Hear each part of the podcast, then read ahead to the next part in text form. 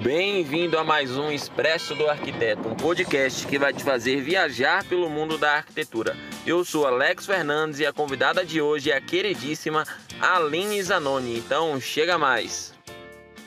Pessoal, bem-vindos a mais um Expresso. Eu sou Alex Fernandes. A nossa convidada de hoje é a querida Aline Zanoni. Se você gostar da entrevista, não se esqueça de curtir, de compartilhar, de mandar para seus amigos. Oi, Aline, tudo bem? Como é que você está? Oi, tudo certo? Obrigada pelo convite. Eu que agradeço. É, Aline, conta um pouquinho da sua trajetória, um pouquinho como é que foi a sua história até aqui, de onde você é.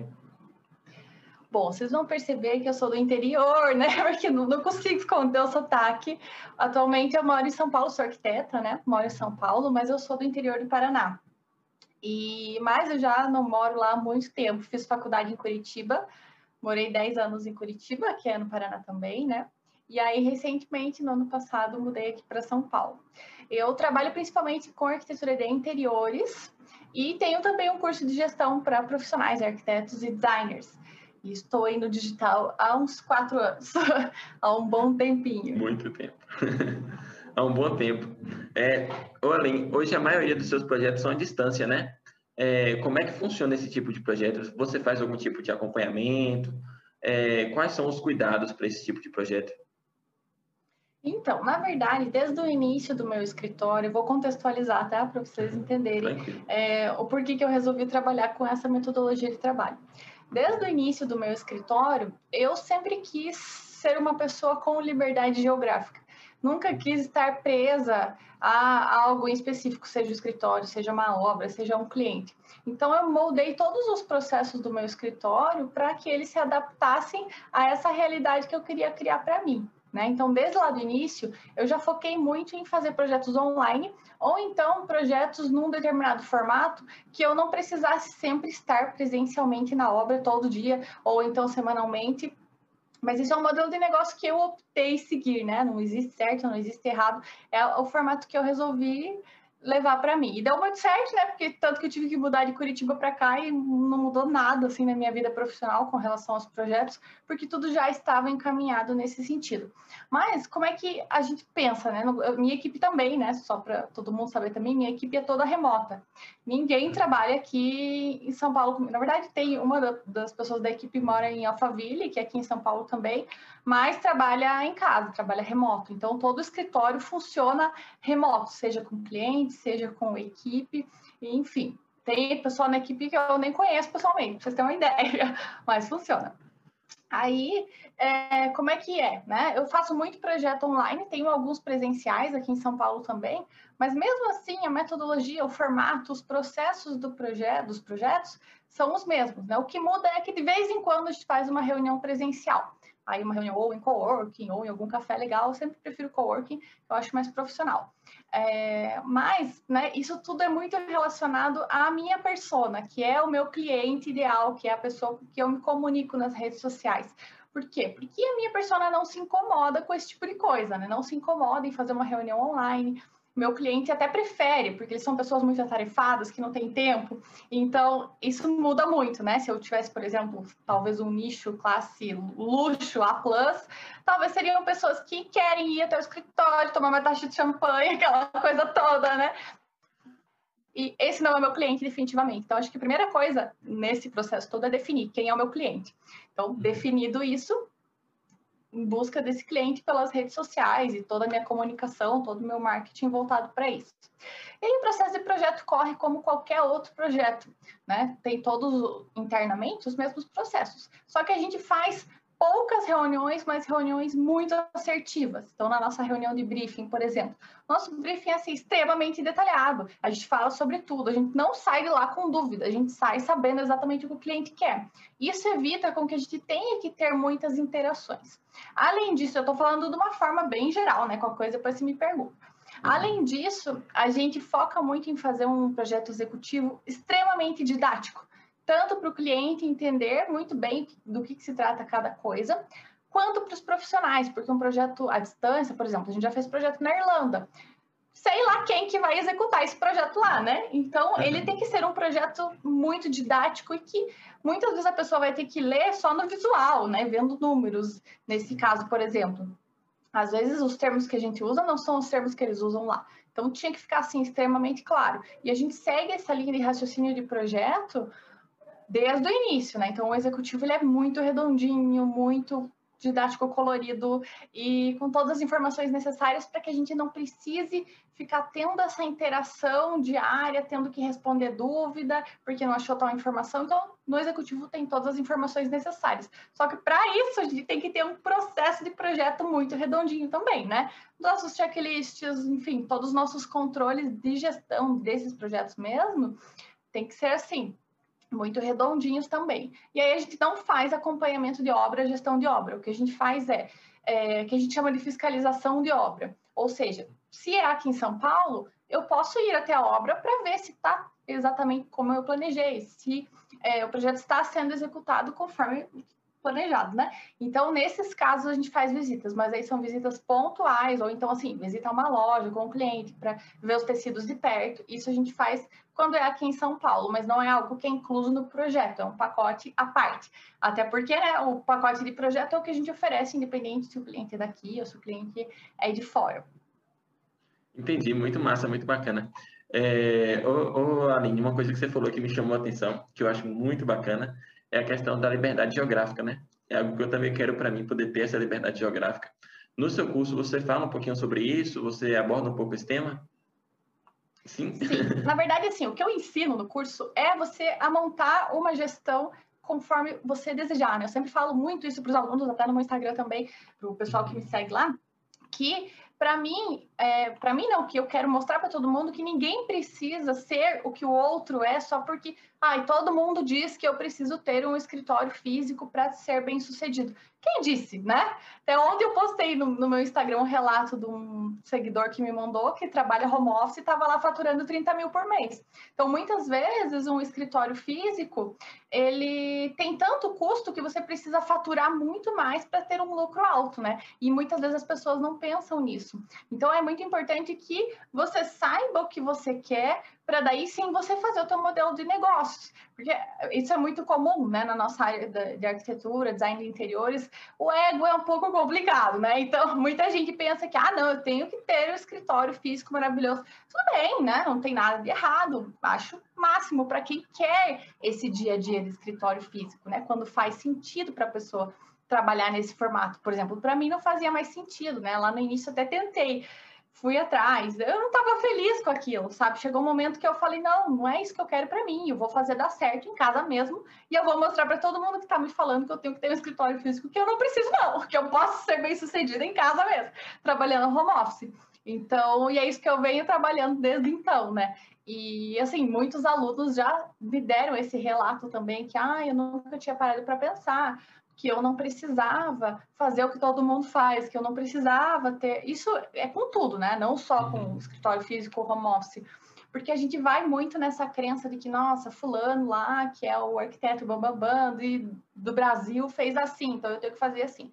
Não quer dizer, né? Isso para todas as áreas. Eu acredito muito que a gente tem que moldar o nosso modelo de negócios conforme o, que, o nosso desejo. Ah, eu quero trabalhar, ter minha liberdade geográfica, beleza, mas o que eu preciso para isso?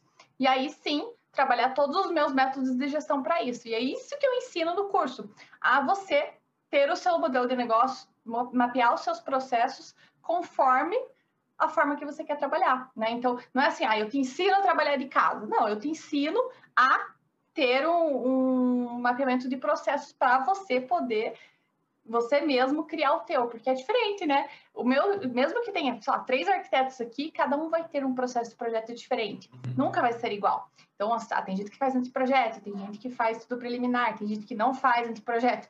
Então, só assim, pequenos detalhes, uma entrega aqui, entrega moodboard, outro não entrega, já é outro mapeamento de processo, outro fluxo de trabalho, né? Se tem equipe, se não tem, se tem estagiários, se tem arquitetos, isso tudo muda. Então, o que eu ensino é isso, eu ensino a fazer sozinho e chegar onde você quer, sabe?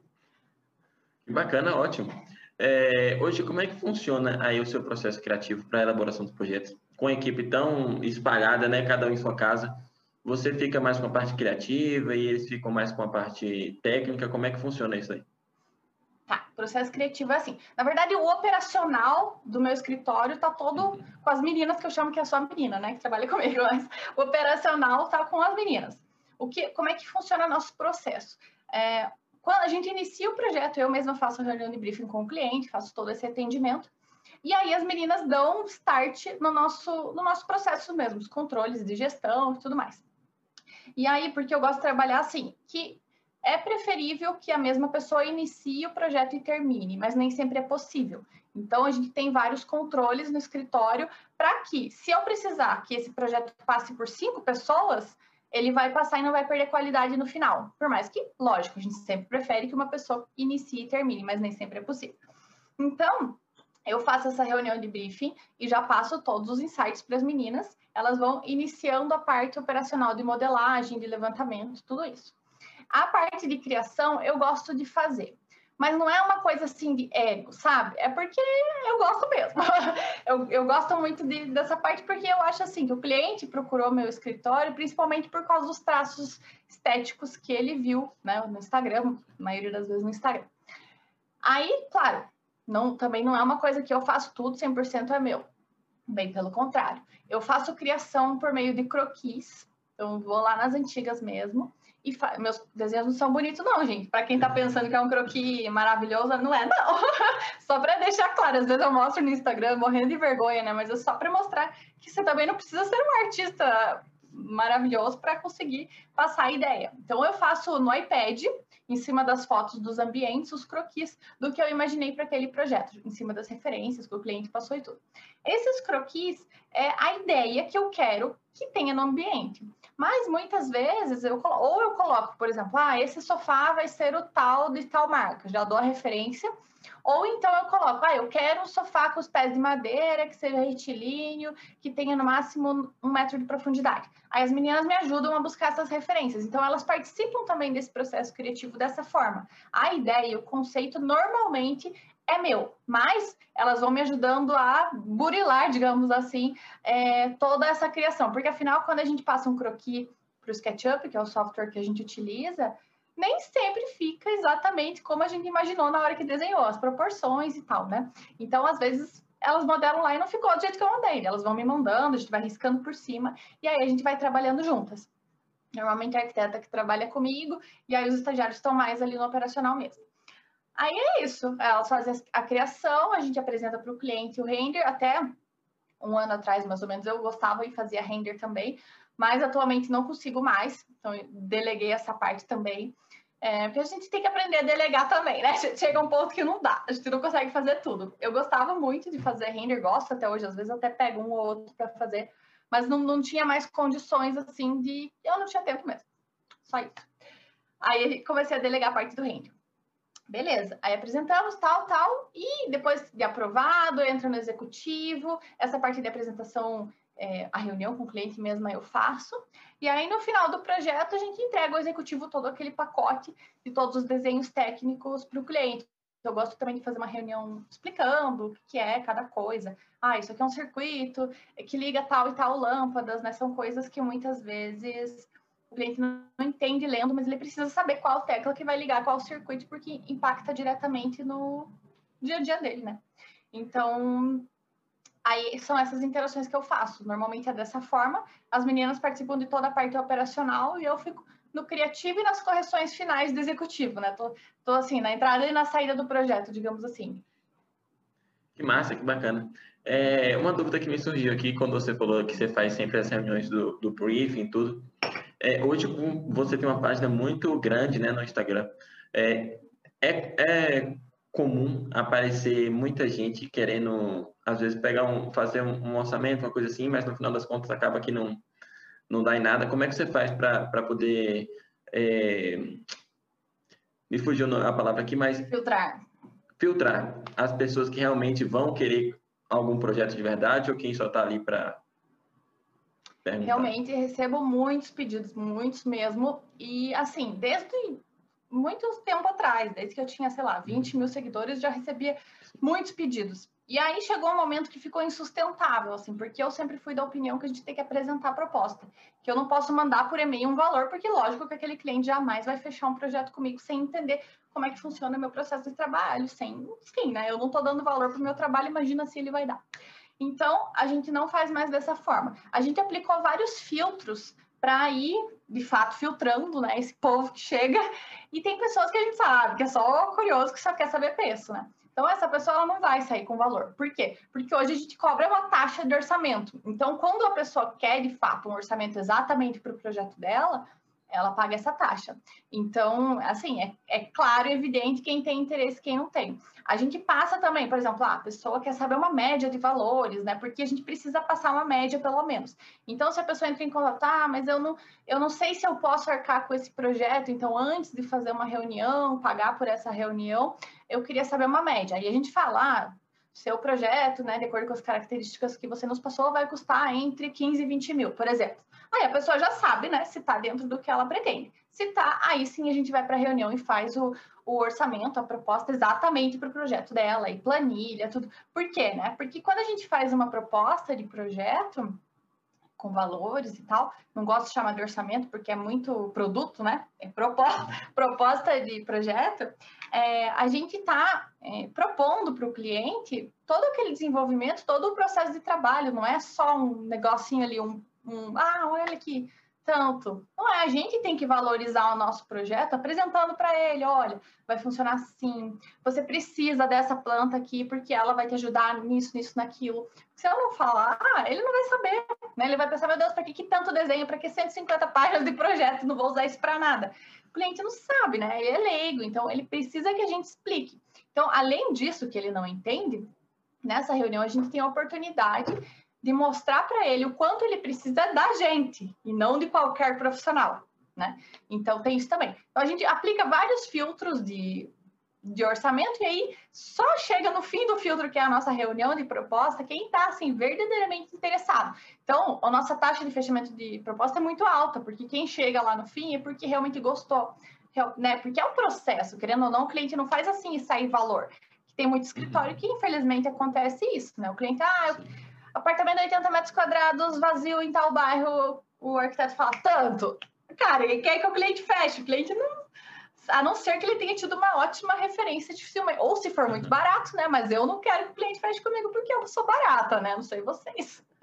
Então a gente passa por tudo isso. É, Aline, você. Hoje você tem uma página no Insta super movimentada, né? Com muito conteúdo, toda hora tá postando coisa nova.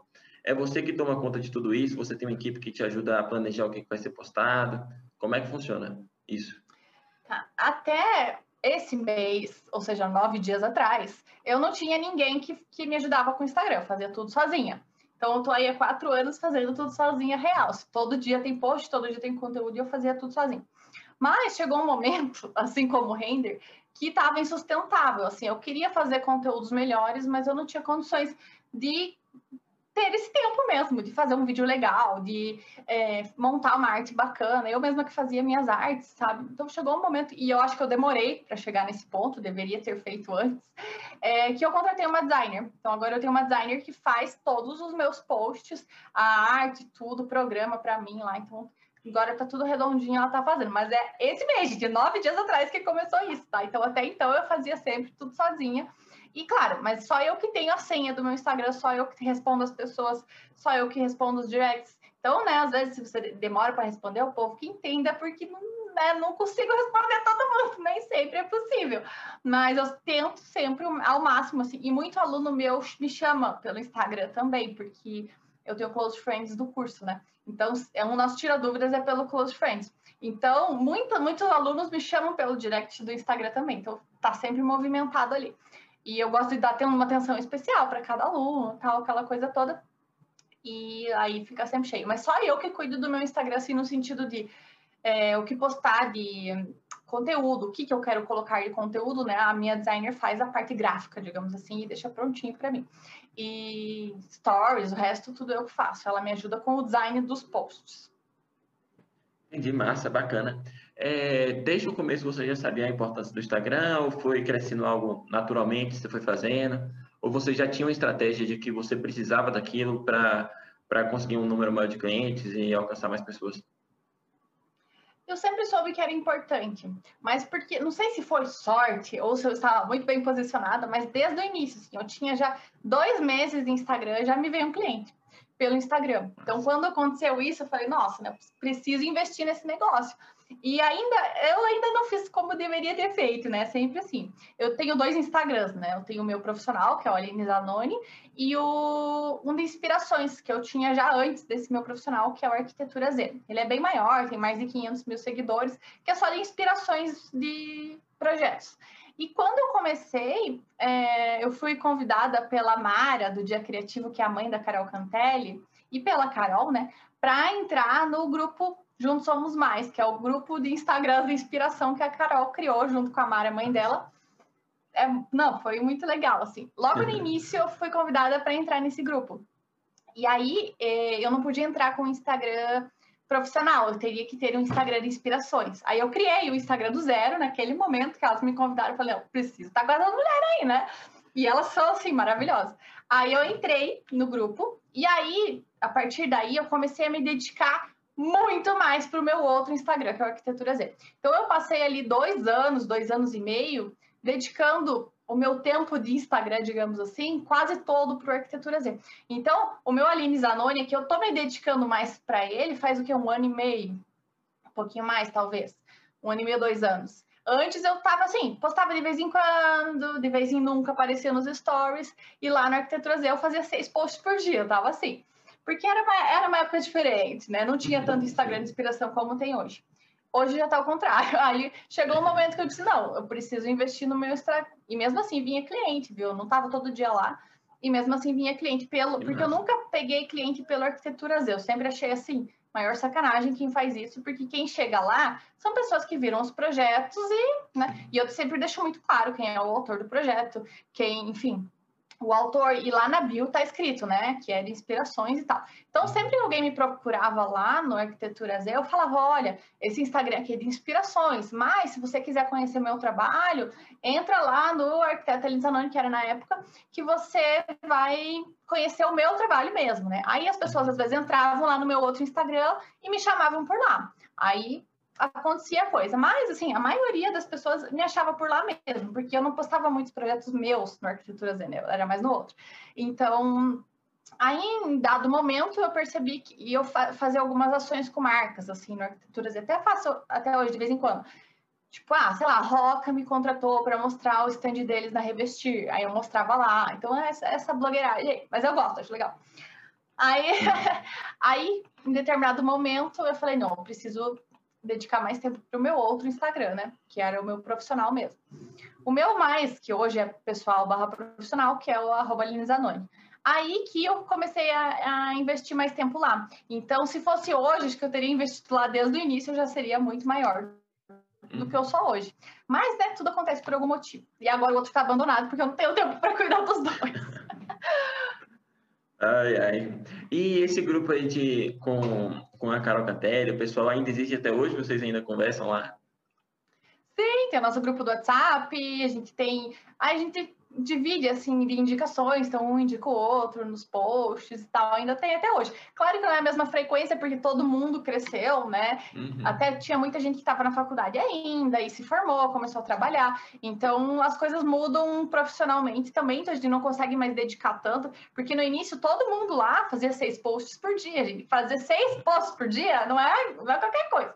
Mas a Carol deu um super incentivo pra gente desde o início ela sempre falou, né, que a gente tinha que investir muito no Instagram e tal, desde aquilo que vocês conhecem, tudo que ela sempre uhum. fala no Insta dela, e é muito real, assim, desde o início ela sempre incentivou muito todo mundo, né, e eu tenho certeza, assim, que grande parte dos passos que eu dei, principalmente lá no início, foi incentivo da Carol, da Mara, do pessoal do grupo também, né, porque eram pessoas que estavam ali diariamente, não, vamos fazer, vamos fazer isso, vamos fazer aquilo, e dá uma injeção de ânimo, né? Querendo ou não, são pessoas que estão ali te incentivando.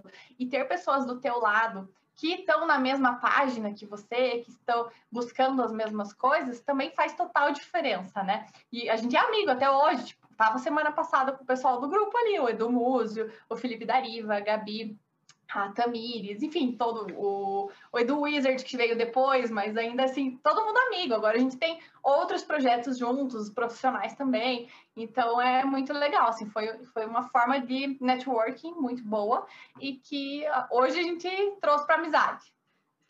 Que massa, que bacana. É, Aline, com relação ao curso, É, como é que tem sido fazer esse curso? Há quanto tempo que existe o curso? E hoje você você faz tudo sozinha? Você já tem uma empresa que é parceira, que ajuda a montar é, a programação do curso? Como é que é? Não, faço tudo sozinha. Eu e meu marido me ajudam com algumas coisas, né? Ele não uhum. trabalha comigo, mas ele me apoia, assim. Ah, e na parte de vídeo, edição de vídeo, alguma coisa de suporte, ele me ajuda também. Mas ele trabalha com outra coisa, nada a ver com isso. Mas é, é assim, eu e eu mesma e ele, e a designer que ajuda também na parte gráfica, que é, é posts e anúncios, essas coisas. O 50 Passos nasceu em 2020, em abril, mais ou menos. Abril, maio, foi a primeira turma, não tem nenhum ano ainda. E foi assim, uma, uma loucura no início. E não foi por causa da pandemia, muita gente pensa, mas não foi. Foi assim, eu dava um curso presencial lá em Curitiba, quando eu morava lá, sobre gestão. Eu era, dava esse curso em uma escola de cursos, né? Não era um curso meu. Eu dava esse curso na escola de cursos, tipo, ah, eu era paga para ser professora lá, né? Eu não era, enfim.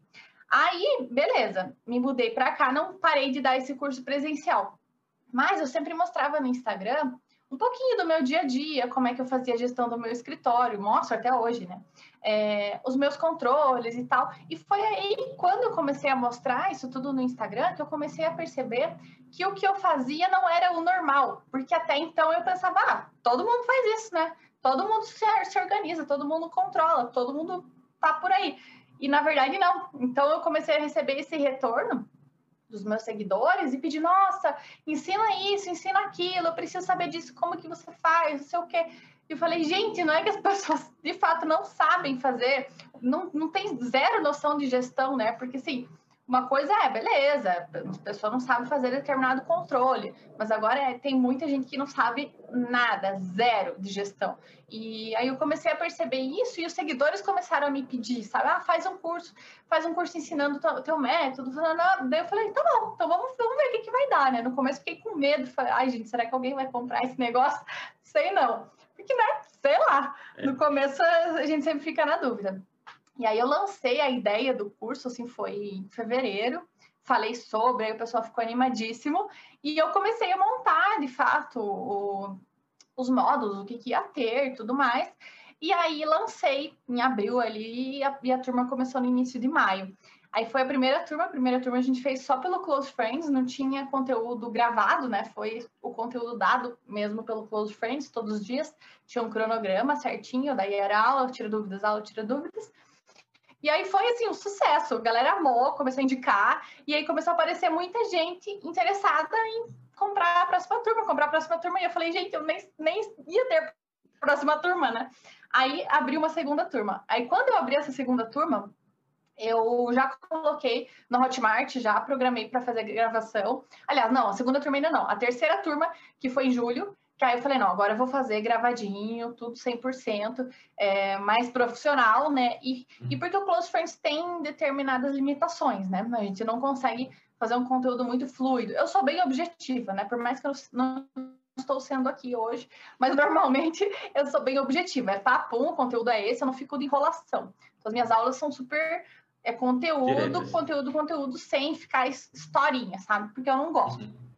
E eu odeio quando compro cursos que você assistiu duas horas de aula e no fim você aproveitou 10 minutos, né? Isso sempre me irritou muito. É horrível, isso é falei, péssimo. Não, tenho que fazer. Não, falei, só para dizer que tem mais horas no curso, né? Eu falei, não, vamos fazer um negócio objetivo, que nem que a pessoa tenha que assistir três vezes, mas aí quem pega de primeira pegou.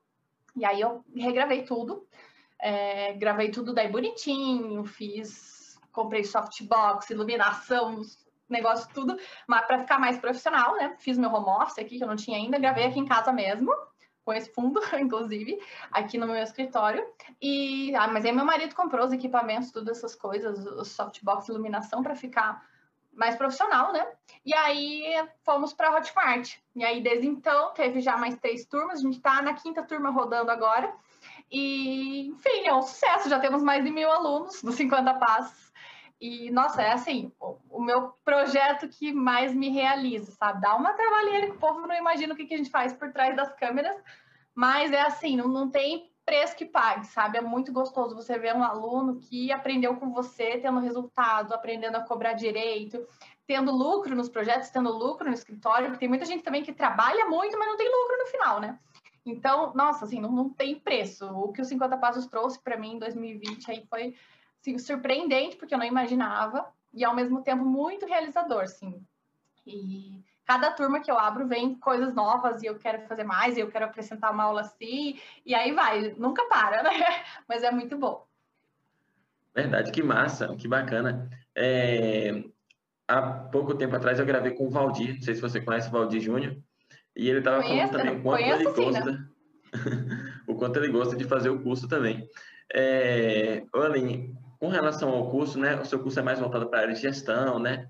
Se você tivesse aí que listar quais seriam os cinco principais fundamentos é, para o arquiteto, recém-formado, ter uma boa gestão no escritório dele?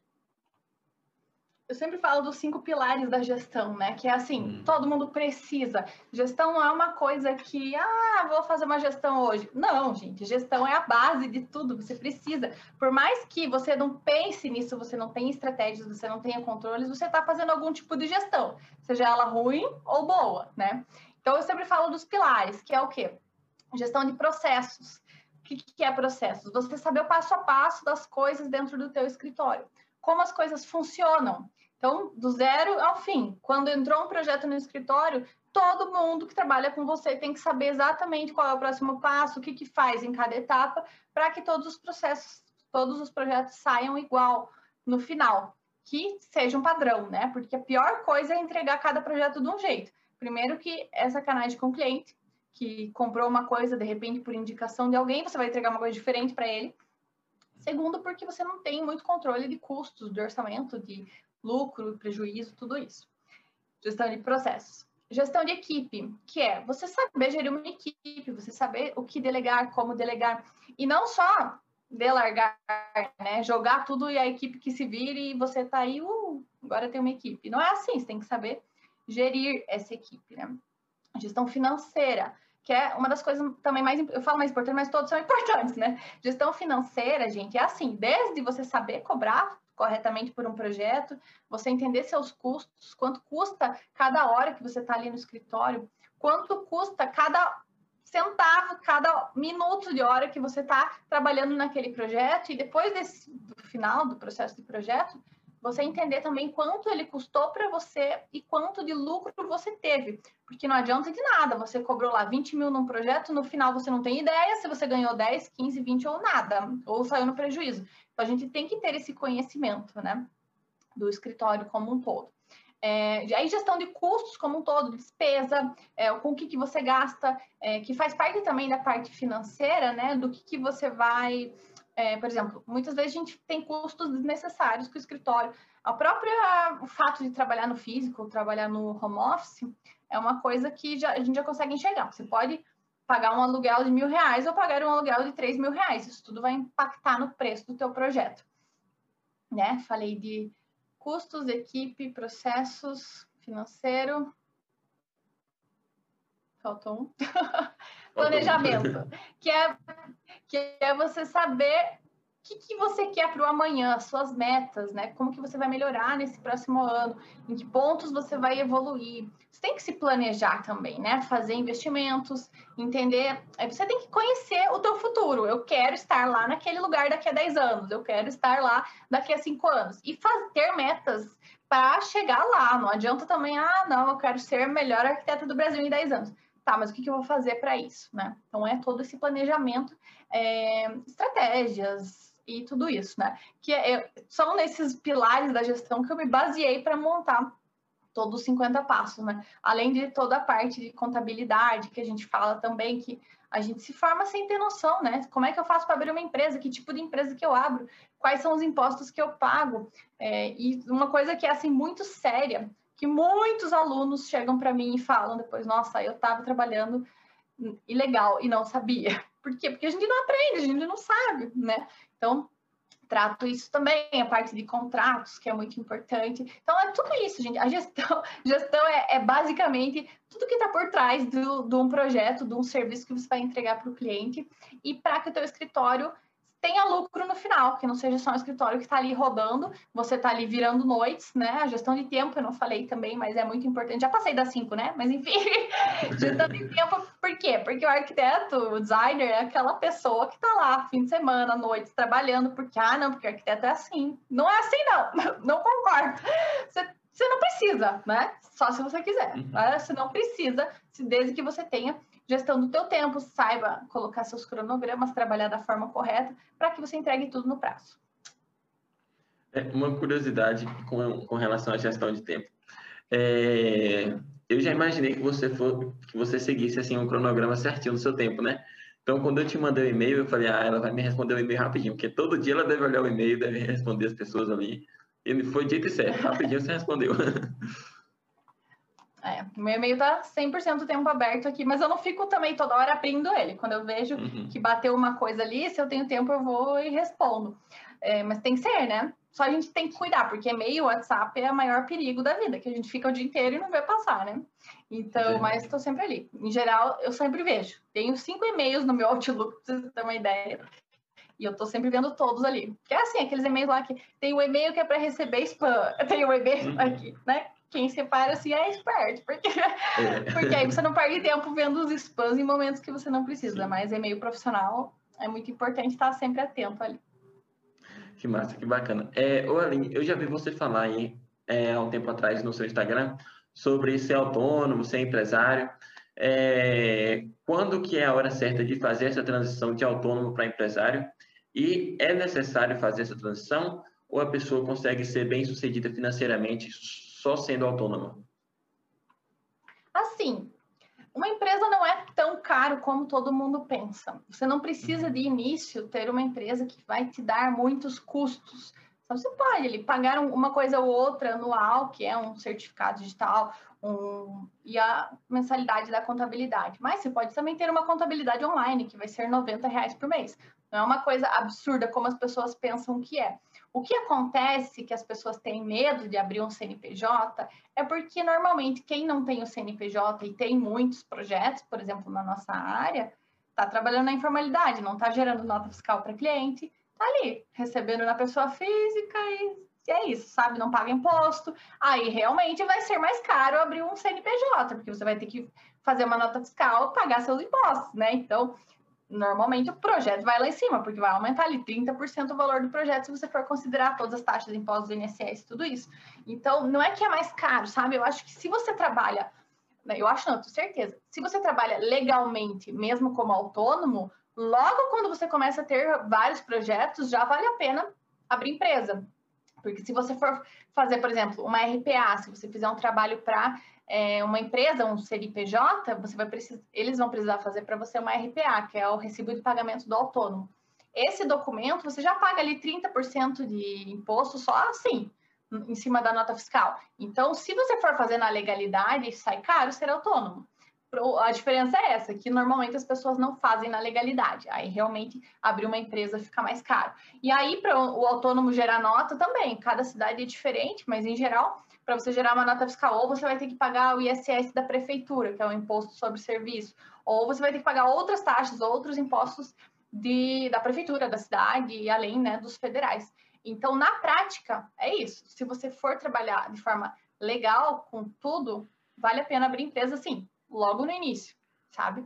E assim, faturamento, digamos assim, porque você pode é, trabalhar com carnê-leão, que é até 1.900 e pouquinho por mês, que é aquele limite do imposto de renda, né? Se você ficar abaixo desse valor, você não precisa necessariamente é, fazer a nota, né? Colocar para você pagar os impostos no imposto de renda e no carnê-leão. Agora, se você passar desse R$ 1.900 por mês de faturamento, aí você já precisa colocar e já não valeu a pena, sabe? Então, assim, eu diria que mais ou menos essa faixa aí, R$ 1.900 por mês é o limite. Entendi. É trocando totalmente de assunto, você, apesar da correria do dia a dia, você conseguiu fazer mestrado, doutorado, não foi? Você acha que, que para quem tem a oportunidade vale a pena? É algo que você é um conhecimento que você usa no dia a dia ou é mais voltado para quem quer seguir uma carreira acadêmica? É, tá bom, então para quem não sabe, um doutorado, mestrado demora, não é uma pós-graduação que muitas vezes você faz em um ano. O mestrado costuma ser dois anos, tem alguns de um ano e pouco, mas em geral dois anos, e o doutorado quatro anos. Então é uma faculdade de medicina além da faculdade, né? Sim. Então, é, sobre a tua pergunta de para ser professor, trabalhar na vida acadêmica, na verdade, assim, depende, porque tem mestrados e doutorados que são mais profissionais, mais voltados para a prática profissional. E tem outros que são mais para a vida acadêmica mesmo. Então, se for para a vida acadêmica, se você quer ser professor universitário, tem que fazer, não tem jeito, né? Precisa. E é, se você não quer ser professor universitário, você ainda pode utilizar como título mesmo para concurso, para licitação, alguma coisa do tipo. Mas o que eu falo que muitas pessoas não consideram, né, é o que a gente cresce intelectualmente por estar num ambiente como esse, né? Porque vocês podem imaginar que numa sala de doutorado, os doutorandos que estão ali são pessoas extremamente cultas, que estão estudando muito, lendo muito. Tem muita gente que não trabalha, só faz, só faz o doutorado, tá ali estudando o dia inteiro tem bolsa, inclusive, para fazer pesquisa, né? Então, são pessoas extremamente cultas e, assim, eu aprendo demais com os meus colegas, com os meus professores, é, com a, a, minha vivência de tese, mesmo agora estou fazendo a minha tese, mas, assim, só de, de coisas que eu preciso estudar para conseguir embasar a minha tese, vai muito além, sabe? Então, eu acho que a gente cresce muito intelectualmente e, no meu caso, eu não, não quero ser professora universitária, pelo menos não agora, né? Talvez um dia uhum. nunca direi nunca, mas no momento não é minha intenção. É, mas para mim serve muito mais por esse lado intelectual, sabe? Não, até não por título, nada disso assim, mas por o, o crescimento que eu tenho intelectualmente, por tudo que eu estudo para chegar lá, sabe? Para conseguir, porque para eu fazer uma constatação na minha tese, muitas vezes eu li três, quatro livros para escrever um parágrafo, sabe? Então é algo que, intelectualmente falando, é muito válido, mas realmente toma muito tempo. Então a pessoa tem que começar já entendendo até a que ponto que ela quer chegar, né? Eu acho que é isso. Assim, quando eu comecei o mestrado lá, só para contextualizar, é, eu não, nunca pensei em fazer mestrado nem doutorado na faculdade, tanto que eu nem fiz iniciação científica, normalmente o pessoal faz, né? Não fiz. É, mas quando eu me formei, eu ganhei uma bolsa que eu estudei na PUC, que é o Marcelino Champagnat. O Marcelino Champagnat é um prêmio que a pessoa que teve o melhor desempenho acadêmico das turmas daquele ano ganha essa bolsa de mestrado ou pós-graduação. Aí eu falei, já que estamos aí, já que eu ganhei, né, vamos fazer esse mestrado. Só que eu não sabia direito, né? Tanto que eu trabalhava num escritório, tipo, fui fazendo. Aí, quando eu estava terminando o mestrado, eu descobri que a minha bolsa poderia emendar para o doutorado. Eu falei, meu, agora vou ter que fazer, vou ter que fazer. Só que tinha que passar no processo seletivo, tudo. E o processo seletivo era bem na semana que eu estava apresentando minha dissertação, né, para a banca. Eu falei, cara, eu vou fazer assim para desencargo de consciência, né? Se eu passar era para ser, porque eu não estudei, não, não fiz nada diferente, assim, só fui para a prova. E aí passei. E eu falei, meu Deus, agora eu vou ter que fazer. Daí fui fazendo, fui fazendo, fui fazendo. Aí chegou um momento que eu falei, não, de fato eu não quero trabalhar com a vida acadêmica, não é para mim. Tipo, vendo, né, o dia a dia de todos que estavam à minha volta lá. Mas eu não, não tranquei, não larguei mão justamente por essa parte intelectual que eu falei. Que foi muito válido nesse sentido, sabe? Por mais que eu não sou aquela pessoa, vocês estão vendo aí, né? Não sou aquela pessoa culta que usa palavras difíceis, até porque eu preciso me comunicar, tanto Instagram, enfim, todo lugar que eu falo, eu preciso me comunicar com o meu cliente, que é a pessoa que vai me contratar para projeto, que é o meu aluno, né, que vai ou comprar meu curso futuramente. E essas pessoas, né, no, no meu caso, não são pessoas que vão se identificar comigo se eu sair falando linguajar extremamente difícil aqui. Então, a comunicação da gente também conta nesse, nesse lado do marketing, né? Já misturei tudo, mas enfim. É só que as pessoas pensam que, nossa, o doutor é aquela pessoa que fala muito difícil. Ah, mas eu não sou essa pessoa. Ai, que bacana. É... E, como você falou, o network é muito massa, né? Você conhece uma galera muito bacana. Aline, como é que tem sido aí o resultado dos seus alunos? Como é que, como é, que é receber esse feedback aí do, do pessoal? E, como eu falei antes, não tem coisa mais gratificante do que ver um aluno chegando para você e falando que teve resultado, né? Uma aluna que me marcou muito, assim, que eu gosto de contar, foi uma aluna da minha turma 2, eu acho, que chegou para mim e falou: Nossa, eu preciso te contar isso. Eu tinha uma gestão no meu escritório, já cuidava do, dos meus fluxos de caixa, já cobrava por hora, não cobrava mais por metro quadrado, e eu achava que estava ok, que estava tudo bem. Ela já tinha feito três cursos de gestão quando ela comprou o meu. Aí ela falou, mas quando eu comecei a aplicar tudo que você ensina nos 50 passos, eu percebi que eu estava trabalhando no prejuízo há anos e não sabia. Porque, para quem não sabe, né, o prejuízo é quando o escritório tem prejuízo, não quer dizer que você está sem dinheiro no bolso, né? Mas o teu escritório não está tendo lucro.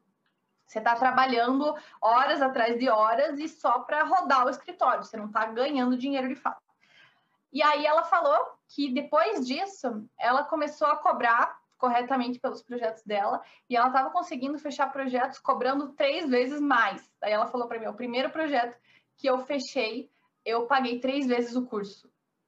É, foi assim, uma coisa que me marcou muito, né? Teve outra que cortou os cabelos para conseguir comprar o curso, vender o cabelo, olha só, né? O que, que a gente passa? Ela me contou só depois. Ela falou, nossa, você não sabe, eu precisei vender o meu cabelo para conseguir comprar o curso, mas é, é né? meu Deus. É, e depois que eu apliquei todo o método, agora eu tenho muito Nunca cliente, não tenho, não tenho mais espaço na minha agenda, estou contratando muita gente. E, e assim, isso em dois, três meses, sabe? Não é uma coisa, nossa, demorou muito tempo. A galera é muitas vezes não sabe como cobrar, né?